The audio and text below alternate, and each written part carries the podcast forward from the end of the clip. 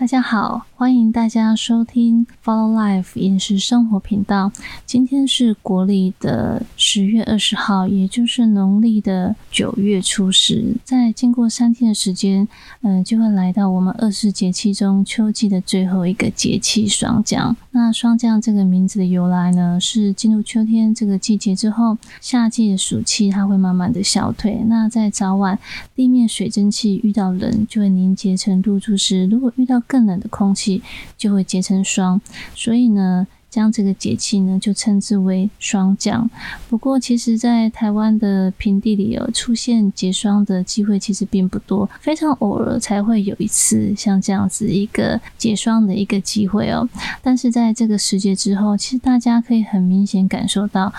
温度其实一天比一天哦还要低，那当然天气也越来越冷了。冬天其实的一个氛围就会越来越明显这样子。那所以我们接下来的食谱规划呢，我们呢也会呢多多会运用一些比较属于风香，而且呢它呢是比较能够开胃，而且具有排湿还有达到抑菌效果呃这类型的一个香辛料或是复方的一个香辛料。那其实。在海岛国家，其实都是属于比较潮湿一个天气哦。那尤其冬天呢，又是比较湿的天气，所以其实为身体呢去除湿气这件事情，其实也是很重要的。所以我们会在多多的一个规划，呃，像是辣椒。呃，胡椒、花椒等等的一些，它的一个辛辣感，甚至它会带有点麻感的一个一个香料哦，来做一个运用跟调味。那我们今天呢，所要呢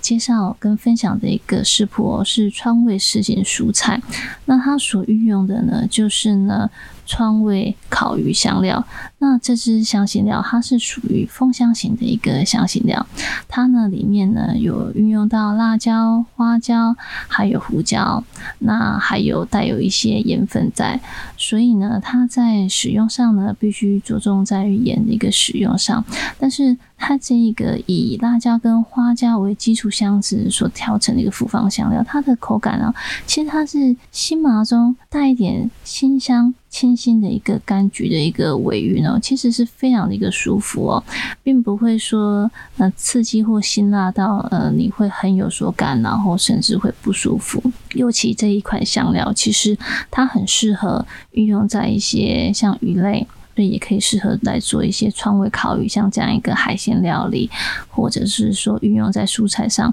其实更能够去衬托它蔬菜的一个甘甜，跟或是海鲜一个鲜甜的一个底蕴哦。因为这款香辛料它尾韵呢是带有一抹很清新的一个柑橘香气的，所以才能够衬托像这样这个雅致的一个香气哦。那在这一道食谱里面呢，我们有运用到主要的一个食材。就是像芹菜、香菇、马铃薯及洋葱哦，它其实都是比较带甜味的一个蔬菜哦。那我们呢会再以一个白印油及乌醋呢调出呢我们这整道料理一个酸香香气啊。那它的口感跟滋味上是辛麻中，但是是非常的一个丰美的香气。那而且呢，它呢。整体的香味与芹菜哦的香气恰好能够就是融合出更明亮奔放的一个香气。那我们这边呢也会建议说，在做这一道川味什锦蔬菜的时候，可以加入肉片一同拌炒，